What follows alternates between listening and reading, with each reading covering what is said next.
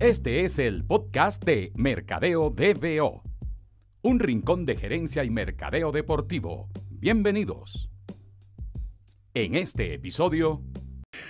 Bueno amigos del podcast de Mercadeo DBO, muy contento de que estén nuevamente con nosotros. Este es el segundo episodio de la tercera temporada. Eh, estamos comenzando a activarnos en este 2021 que esperamos que sea mucho más benevolente que, que su predecesor.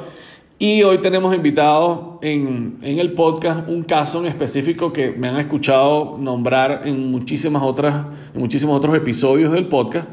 Y se trata de un equipo venezolano de fútbol de primera división que se llama Metropolitano Fútbol Club y que eh, tomaron la decisión de enfocar toda su estrategia de marca, su estrategia comercial en un nicho del mercado, eh, yo diría que una, una generación Z, generación Z Plus, ¿no?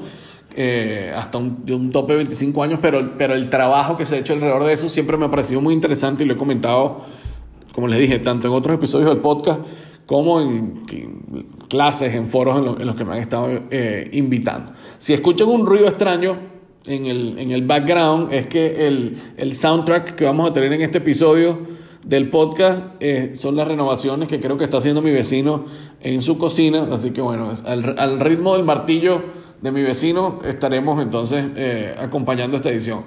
El invitado que tenemos eh, en esta edición del podcast, evidentemente pertenece al equipo Metropolitano Fútbol Club y se trata de Alan Navarro, que es el jefe de prensa del equipo y el encargado también, junto con todo el área de comunicaciones, del desarrollo comercial del club. Alan, bienvenido al podcast de Mercadeo Veo. No, muchísimas gracias por la invitación, agradecido de verdad, como comentaba en anteriores oportunidades, me parece que, que si ya se comienza a hablar de, de, todo el trabajo que se ha venido realizando un poco con las uñas eh, de parte de Metropolitanos y de parte de todo lo que es el área de prensa y, y mercadeo que se está formando, entonces quiere decir que vamos encaminados y es un honor estar aquí con ustedes. Buenísimo, Alan. Yo le voy a dar un poco de contexto a la gente que nos, que nos escucha, que no está en Venezuela eh, que es, un, es, bastante amplio. Aprovecho de mandarle saludos a toda la gente que nos sigue desde Costa Rica, Panamá, Colombia, Ecuador, Argentina, que siempre están pendientes de, de la información que subimos. También en la gente hispanoparlante en los Estados Unidos, agradecidos por, por el apoyo que le dan al podcast. El equipo Metropolitano Fútbol Club eh, hace vida en la ciudad de Caracas, en la capital de Venezuela. Eh, actualmente, tú me corregirás, Alan, junto con el Caracas Fútbol Club, el Deportivo La Guaira y Estudiantes de Caracas. Ahorita son esos cuatro nada más contando ustedes, ¿verdad? No, está, ya Estudiantes de Caracas no está, está UCB que acaba de subir a primera división, está Atlético Venezuela también. Uh, Atlético Venezuela, ¿verdad? Se me olvidó Atlético Venezuela. Entonces al final son cinco equipos, cinco clubes de primera división en una misma ciudad. Sí, es un reto bastante grande. Exacto. Entonces, para darles un poquito de contexto, o sea, no solo, evidentemente, el fútbol en Venezuela es una disciplina que a nivel comercial a nivel de, seguimiento de fanáticos y atención en los medios ha venido creciendo en los últimos 15 años y quizás con especial énfasis en los últimos 8, ¿verdad?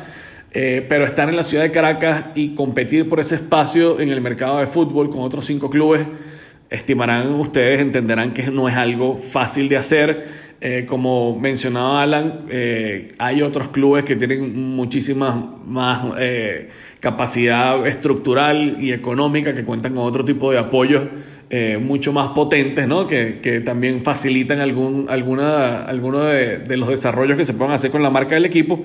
Y a eso súmenle el hecho de que, bueno, quizás la franquicia deportiva de mayor valor comercial y de mayor potencia comercial también hace vida en esa ciudad que es el equipo de béisbol Leones del Caracas. Eh, béisbol en Venezuela sigue siendo a nivel comercial eh, y a nivel de atención mediática el, el, deporte número uno por bastante, ¿no? Y en especial el tema de los Leones del Caracas. Por sí, sí, y, y eh, sobre todo eh, el, el tema de incluso de redes sociales, la distancia en el alcance de, de seguidores de los Leones del Caracas con el resto de los equipos sigue siendo abismal. Eh, pero bueno, dicho eso, dándoles ese poco de contexto, háblanos un poquito, Alan, entonces de cómo fue el comienzo de, de, este equipo de fútbol. ¿Cómo nació Metropolitano Fútbol Club? Mira, para los que nos están escuchando y, y todavía desconocen un poco sobre el equipo de Violeta, Metropolitano nació en el año 2012, en un sueño de Mariano Díaz, el Mariano Díaz Ramírez, que en paz descanse, y el doctor Juan Carlos Ferro que tenían una visión de llevar a los chamos y potenciarlos, de, de apostar por ese fútbol juvenil que, que de una u otra forma se venía perdiendo y que a raíz de la norma que se emplea en la Federación Nacional del Fútbol como que se ha ido rescatando. Eso nació por un lado. Con el pasar de los años, bueno, el equipo ha ido creciendo de forma rápida en algunos sectores y en otras sí se ha llevado su respectivo su tiempo necesario, como quien dice. Pero lo cierto es que Metropolitanos ya para el segundo año, que fue la 2013-2014, logró el ascenso a la primera división de la mano de, de Rafa Santana. A partir de allí empezó a darse a conocer, porque evidentemente siempre te van a ver más en primera división. Entonces allí fue donde comenzó el reto del equipo, de darte a conocer y de manera rápida en una categoría donde, bueno, estamos hablando de, de equipos que ya tienen mucha trayectoria, de equipos que tienen ya más de 10 años. Claro, sí. Luego con, entre altas y bajas, evidentemente siempre va a dar de qué hablar. Por ejemplo, cuando tuvimos el, el famoso descenso administrativo por la alineación indebida, cuando hubo ese dimes y diretes con la, algunos directivos de la Federación Venezolana de Fútbol, incluso muchos, eh, tergiversaron y hablaban de una desafiliación FIFA. Sabes que siempre ha estado ese, Sí. ese morbo de la desafiliación FIFA por cualquier inconveniente con la federación. Lo cierto es que, bueno, eh, no se logró ganar el caso, bajamos a de segunda división y al año regresamos ya con el título de campeón de la segunda división del fútbol profesional venezolano y a partir de allí, que fue, ha sido la 2016-2017, hasta el sol de hoy el equipo se ha permanecido en la primera división. Y además, Alan, Eh, me atrevería a decir que con unos resultados eh, a nivel deportivo bastante estables, ¿no? Porque las últimas tres campañas, sobre todo, han mostrado un, crecimiento a nivel futbolístico, a nivel deportivo de la institución que, que se ha visto en los resultados de los campeonatos. Es correcto, de por sí en la 2018, que fue la, si vale el término, la última peor campaña del equipo, porque fue la que terminamos de último. Y y lamentablemente se logra la permanencia, pero es por otras medidas, que fue cuando deciden hacer la famosa expansión a 20 equipos. Claro. A partir de allí, bueno, hay un cambio de la parte dirigencial, que es cuando llega José María Mori, todo su cuerpo técnico, y es cuando el equipo, eh, gracias a Dios por decirlo así, ha logrado encaminarse. Eh, estuvo peleando por primera vez puestos de liguilla, clasificó por primera vez la liguilla, estuvo por primera vez en una semifinal de Copa Venezuela y el año pasado, que fue en el torneo 2020, donde, bueno, sabemos todo lo que ocurrió, la burbuja, adaptarse al nuevo sistema y todo lo que eso confiere, eh, el equipo logró clasificar por primera vez a la Copa Sudamericana. Excelente, excelente. El, el, ese, esos resultados deportivos, imagino que potenciaron mucho el, el trabajo que ustedes del Departamento de Comunicaciones y Mercadeo venían haciendo. ¿Cómo lo, cómo lo podrías darnos tú, cómo lo palparon ustedes, cómo lo han medido eh, el, ese, ese aumento del alcance del trabajo que, que ustedes han venido haciendo, no solo a nivel comunicacional, comercial, sino cómo han visto el comportamiento en redes sociales con esa atención eh, mucho, mucho más grande gracias a los resultados deportivos. Mira, hablar de, de esto tendríamos que remontarnos también a, a, los años anteriores y no solamente a la Navarro, sino que hay un equipo de trabajo que, que cada uno aporta, está Gabriela con, con sus diseños, está Pablo a nivel de redes, estuvo en su momento Víctor Osuna, Alfonso Leononi, y detrás de ellos hubo muchas personas también que en su momento pasaron por la institución y cada uno ha ido aportando su idea. Está Miguel Santana, Lionel Telles, o sea, te puedo mencionar varias personas que, que han pasado por la institu institución. En un principio, eh, nosotros sabíamos que, éramos, que somos, mejor dicho, una institución joven, entonces no vamos a disponer de muchos fanáticos porque es algo que eso se va ganando con el tiempo y con los títulos. Eso lo sabemos muy bien. Eh, para muestra un botón, el Caracas Fútbol Club, años y títulos, lo que es hoy en día. Lo mencionabas en la introducción, son cinco equipos en la capital. Ese fue nuestro mayor reto. ¿Cómo hacer para que nos miren si los resultados de repente no nos acompañan? Porque eso es un factor externo. O sea, nosotros obligamos siempre a que el equipo le vaya bien, pero si el equipo le va mal, nuestro trabajo tiene que mantenerse, incluso incrementarse. Allí fue donde fue nuestro mayor reto. ¿Qué decidimos hacer? y lo voy a resumir en una sola palabra, innovar. Buscar la manera que los otros equipos dejan de hacer en sus redes sociales y nosotros atajar o atacar ese, ese mercado. Incluso, a pesar de que no disponemos todavía de un departamento de mercadeo, porque es un equipo joven que Dios mediante este año debería ya estarse estructurando, tuve la oportunidad de hacer el diplomado FIFA, el que se hace aquí en Venezuela, y dentro, aquí vine a conocer a, Diego Sala, que es el gerente de mercadeo del Caracas Fútbol Club, y también a la profesora Pili Modrono. Y de ellos aprendí muchísimo, porque te dan a entender la importancia de las redes sociales y de las emociones. Entonces eso lo tratamos de llevar a las redes de Metropolitano Fútbol Club. ¿Cómo? Innovando, eh, buscando ese público juvenil que son los, los padres de los chamos, los mismos, los mismos chamitos de las categorías juveniles. Mover esa fibra, esas emociones, Claro, todo va acompañado de un buen trabajo fotográfico, de una buena línea gráfica y o de un buen video. Y ahora, si lo sumamos, los resultados obtenidos en la temporada 2020 fue, fue como que un, una mezcla perfecta. Sí, y el, ahí la clave, Alan, quizás está precisamente lo que tú mencionabas al principio de, de tu comentario, que, que es hacer el trabajo todo el tiempo, especialmente cuando los resultados no te acompañan, porque eh, definitivamente tanto para los clubes pequeños como para los clubes grandes, el, el, resultado deportivo que no puedes prever, que no puedes medir, que no puedes esperar, ¿verdad? Eh, lo que hace es potenciar el trabajo que ya hayas venido haciendo, ¿no? Y tú mencionabas lo de, mencionabas a Diego, eh, gran amigo, exalumno y compañero de trabajo también, y, creo que el, el, trabajo que venía haciendo el Caracas Fútbol Club de marca los últimos años se vio evidentemente potenciado por el campeonato, ¿no? Le dio un alcance incluso regional, continental. Y en el caso de ustedes, ¿verdad? Sí, eh, yo te lo comentaba antes de comenzar la grabación del episodio, tengo tiempo siguiendo de cerca el trabajo que han venido haciendo porque es evidente que se tomó la decisión de atacar un nicho específico de, público. Tú hablabas de, de, tratar de atacar ese, ese segmento del mercado al que los otros equipos de fútbol de la capital y, y de otras disciplinas deportivas no le estaban hablando. Ese público juvenil y es evidente, yo los invito a que visiten las redes de Metropolitanos FC y se van a dar cuenta de que el corte es absolutamente juvenil.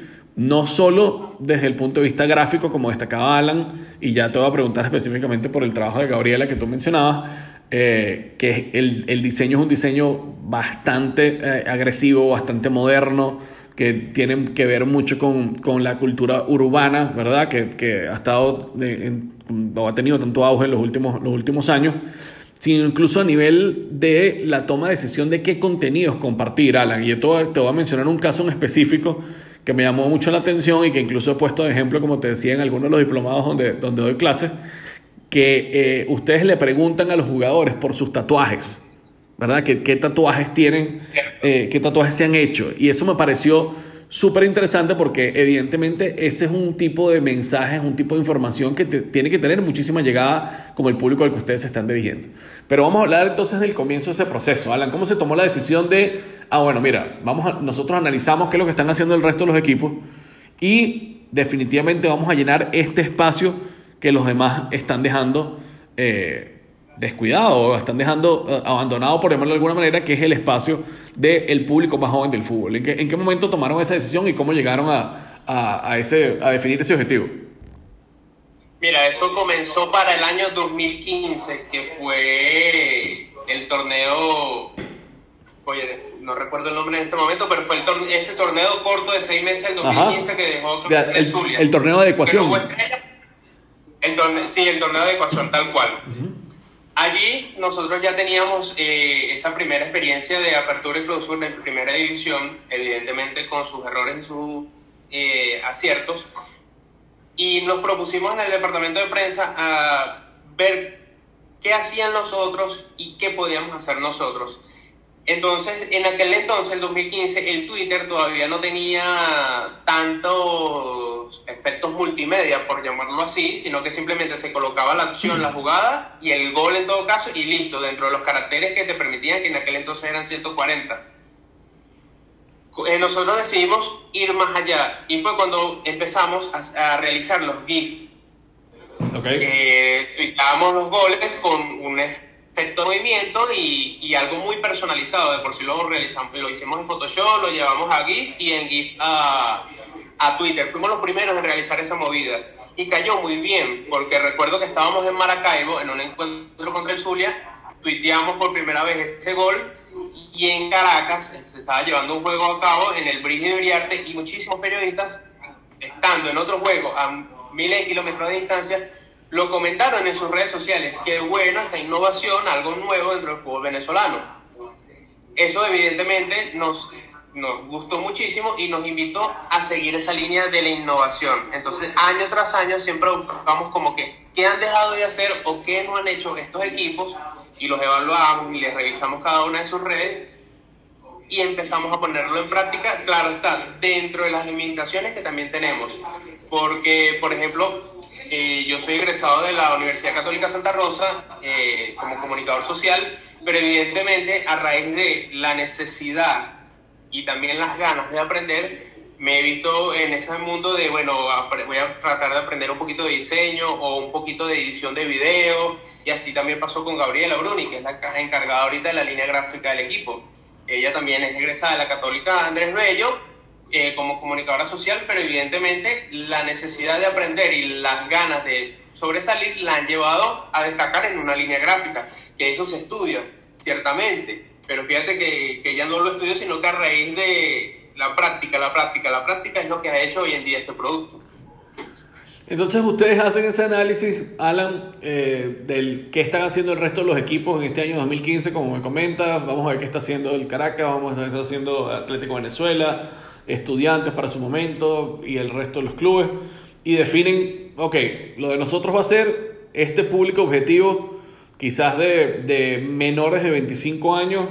Y eso tiene que, además de exigirnos o demandarnos una parte gráfica innovadora con el uso de de herramientas como el tema de los GIF en su momento que, nos comentabas, eh, también un lenguaje distinto, ¿verdad? Un lenguaje distinto, un tono de lenguaje distinto para hablar más en, términos de, comunicación y, y, también ahora, en los últimos años, una demanda de contenido distinto. Entonces, háblanos un poquito de ese caso específico que te comenté, del tema de, incluir, eh, por ejemplo, ese, ese, eh, esa información sobre los tatuajes que es algo que, que, evidentemente tiene mucho que ver, como dije hace unos minutos, con el tema de la cultura urbana y quizás tuvo eh, mucho, mucha receptividad por parte de los seguidores del equipo.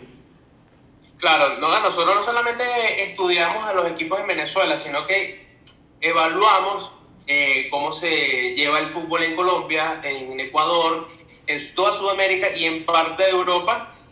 Y nos gusta muchísimo también Estados Unidos, que me parece que a nivel de mercadeo son los mejores, solo que bueno, a veces no lo acompaña tal, tal vez la, lo importante de su deporte, por ejemplo en el fútbol que viene creciendo a pasos agigantados, pero todavía siempre se va a ver Europa primero, porque nos seduce muchísimo más eh, a nivel competitivo, pero ciertamente en mercadeo me parece que en Estados Unidos eh, hacen algo sumamente magistral, incluso llevándolo, para mí que el, mejor ejemplo es la NBA.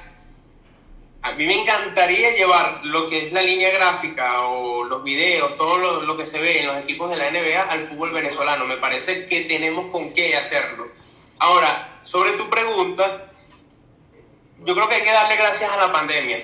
Y sonará raro, pero el 13 de marzo del 2020, cuando dicen que se suspende el fútbol venezolano porque entramos en, en cuarentena eh, a raíz de las medidas nacionales, nos llevó a la gran pregunta, ¿y ahora qué? Porque evidentemente no se está entrenando o desde los campos no se está jugando, entonces hay que inventarse material para subir eh, a las redes, porque evidentemente no se puede parar el trabajo.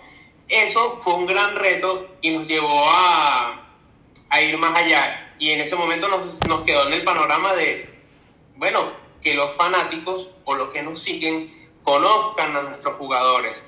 Entonces es cuando nació las preguntas ping-pong, que empezamos con Evelio Hernández, que es un gol que recuerde, su canción favorita, o sea, que conozcan un poquito más de la persona y más, que, que tiene vida, que respira, que come, que, que siente y padece, y no solamente el que hace una vida dentro del campo. Y por ahí empezaron a salir también las preguntas como el cuántos tatuajes tiene, que fue con Andrés Ferro, con Santiago de Sousa, que fue un material bastante chévere y, que cayó muy bien, gracias a Dios.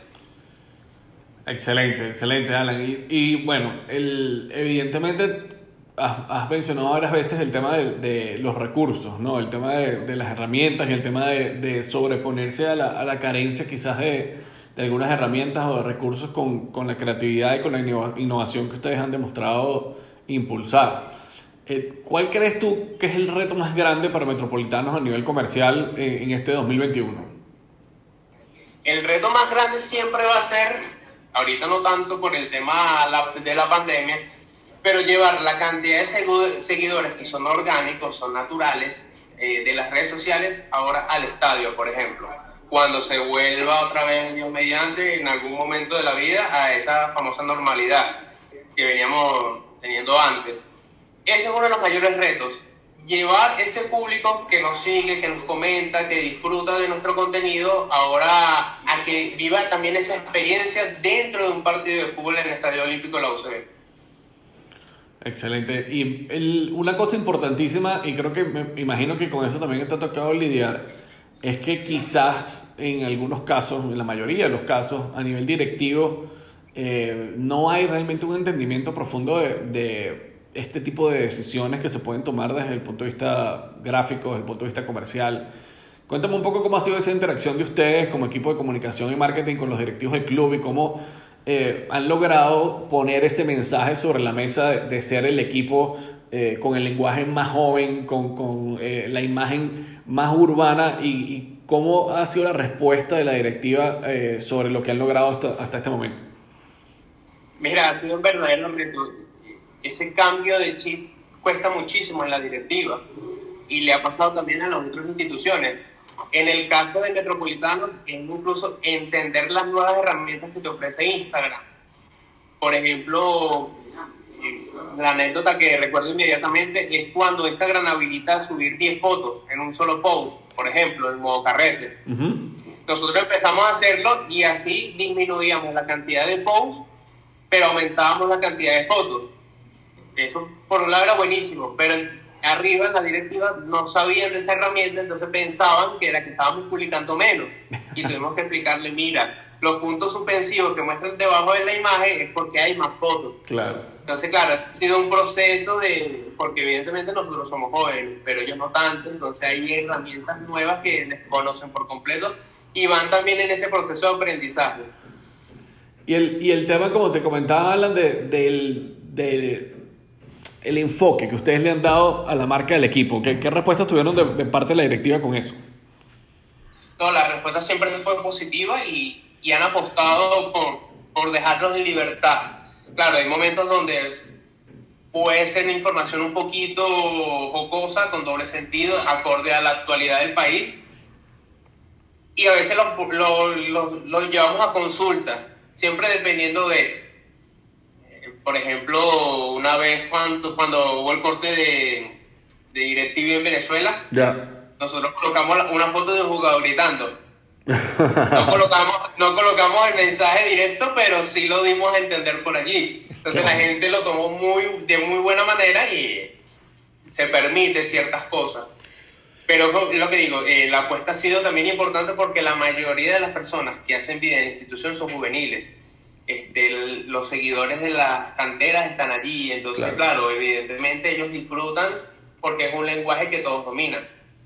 Exactamente, precisamente con eso, o sea, ¿qué, qué proyecto tienen ahorita andando que nos puedas comentar que esté enfocado en ese público juvenil o qué tipo de uso de, de, estas nuevas herramientas que se pueden estar presentando en alguna de las plataformas quieren darle para seguir construyendo sobre ese nexo que evidentemente ya ustedes eh, han sentado las bases eh, de, esa conexión con, ese target específico del mercado? Mira, a nosotros nos gustaría recortar los tiempos. Por ejemplo, el tema de cuando ya tú tomas una foto en un partido, que ya tengas la manera de enviarla rápido al celular o a la computadora y poderla tuitear. Eso todavía nos falta eh, a niveles de, Europa o, o del mismo Sudamérica, queremos llevarlo a eso también el tema de establecernos, ya fortalecernos, mejor dicho, con el tema de la transmisión de los partidos en vivo en el canal de YouTube, que ya habíamos comenzado años anteriores y ya disponemos de los equipos. En el torneo pasado hubo la alianza en este torneo 2020 de, entre Deportivo Táchira, Monagas y eh, Metro y Caracas, donde prestaron sus equipos para poder levantar la señal en el grupo B, por ejemplo en Barinas. Eso sería importantísimo si se logra mantener, entendiendo la, también la, cuál sería la nueva modalidad del torneo. Pues. Y en cuanto a los retos internos de metropolitanos, está el llevar este mismo lenguaje y que ha caído bien en gran parte de Venezuela ahora a Sudamérica, ya que entramos en una Copa Internacional y evidentemente nos van a comenzar a mirar de afuera con la famosa pregunta, ¿quiénes son estos? Claro. Porque somos nuevos, no, todavía no nos conocen y eh, los que están afuera entienden que cuando dicen Venezuela, eh, automáticamente refleja dos equipos, que es Táchira y Caracas. Por tiempo, por resultados, por, por ser constantes en una Copa Internacional. Es nuestra primera vez, entonces hay que dar a conocer el equipo, sus jugadores, mostrarlos, todo este tipo de información. Ahora hay que llevarla a, a niveles continentales. Buenísimo, Alan. Bueno, nada, yo te agradezco estos minutos que nos has regalado para el podcast de Mercado de BO. De verdad les deseo la mejor de la suerte, tanto en lo deportivo como, como en lo comercial al equipo con esta incursión internacional. Estoy seguro que van a saber aprovechar, eh, como, el, como otros equipos del país lo han hecho, la plataforma, la vitrina que significa estar en una competición de este tipo y, y ojalá sea eh, una, buena, una buena fuente de exposición para el trabajo que han hecho, que como te dije, me ha llamado muchísimo la atención. Eh, veo que es un equipo joven, ojalá reciban el apoyo que merecen de, de, la directiva con, con esta eh, inyección de recursos que van a recibir gracias a, la Copa Internacional y, y, que eso contribuya con el desarrollo comercial del equipo también. No, muchísimas gracias de verdad por la invitación, por eh, darnos la oportunidad de conocer un poco más de Metropolitanos como le dije en un principio, no es solamente el trabajo de Alan Navarro, sino que es el trabajo de todos. Está Gabriela Bruni en la parte de la línea gráfica, está eh, José Pablo Lobo, que es el, que está encargado ahorita de las redes sociales también a nivel de, de tuitear, la interacción. Está mi persona, antes éramos cinco, pero bueno, dos personas que son Alfonso Giannoni y Víctor Osuna ya no están, eh, emprendieron nuevos retos fuera de Venezuela y bueno, ahorita estamos en ese proceso de, de volvernos a incorporar más gente, crecer, pero siempre con el objetivo de, de destacar e innovar y, y bueno, sobresalir por encima o a la par de, de, las otras instituciones que tienen muchísimo más tiempo y evidentemente van a arrastrar más miradas. Dos cositas para terminar, Alan. Eh, siempre los, las personas, hay un grupo de personas que escuchan el podcast que generalmente son estudiantes universitarios o personas que como tú se están formando en, estudios de tercer ciclo, diplomados, certificaciones, etcétera, ¿qué recomendación le darías a, cualquier persona joven que esté escuchando este podcast de cómo abrirse eh, espacio, cómo conseguir esa primera oportunidad para trabajar en un equipo de, de deporte profesional? Mira, lo primero que yo doy como consejo es que tienen que alejarse de todo tipo de limitaciones. Tienen que creérsela en Venezuela ocurre mucho y, y más en este, este deporte, el famoso 3 o 4 en 1, que una sola persona tuitea, toma la foto, redacta, hace todo en uno y el trabajo sale. No estoy diciendo que esté bien, ojo, pero a veces toca de uno eh, jugársela y luego pelear para que eso no suceda, que fue mi caso. Por ejemplo, al principio era yo solo haciendo todo y luego di a entender que si el trabajo sale bien, con más personas puede salir mejor. Claro. Eso por un lado, creérsela. olvidar el no sé. O sea, si no sabes algo, busca la manera de aprenderlo. Eso te va a llevar más lejos. Y lo otro es que si quieren formar parte de, del trabajo de prensa, mercadeo a nivel de fútbol profesional venezolano, que lo intenten. O sea, una de nuestras ventajas es que y gracias a Dios casi todos somos muy receptivos, muy abiertos. Si quieren, escriban a través de las redes sociales y con gusto les responderemos.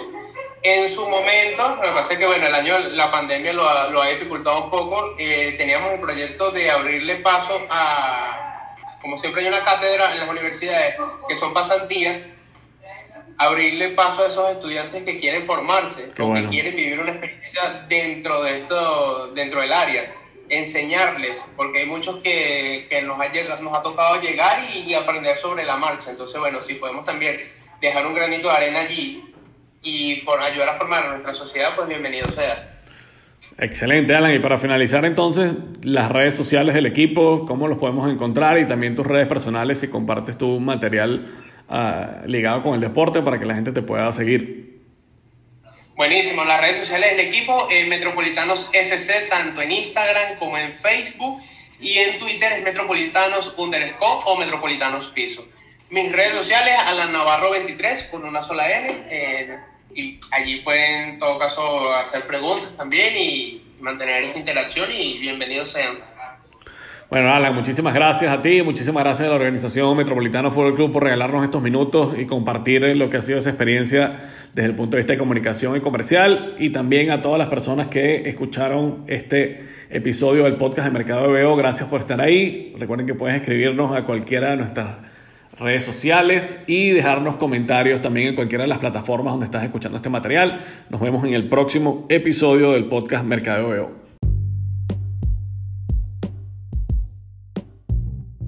Síguenos en Facebook, Twitter o Instagram, arroba mercadeodbo. También puedes visitar www.mercadeodbo.com o escribirnos a contacto arroba mercadeodbo.com.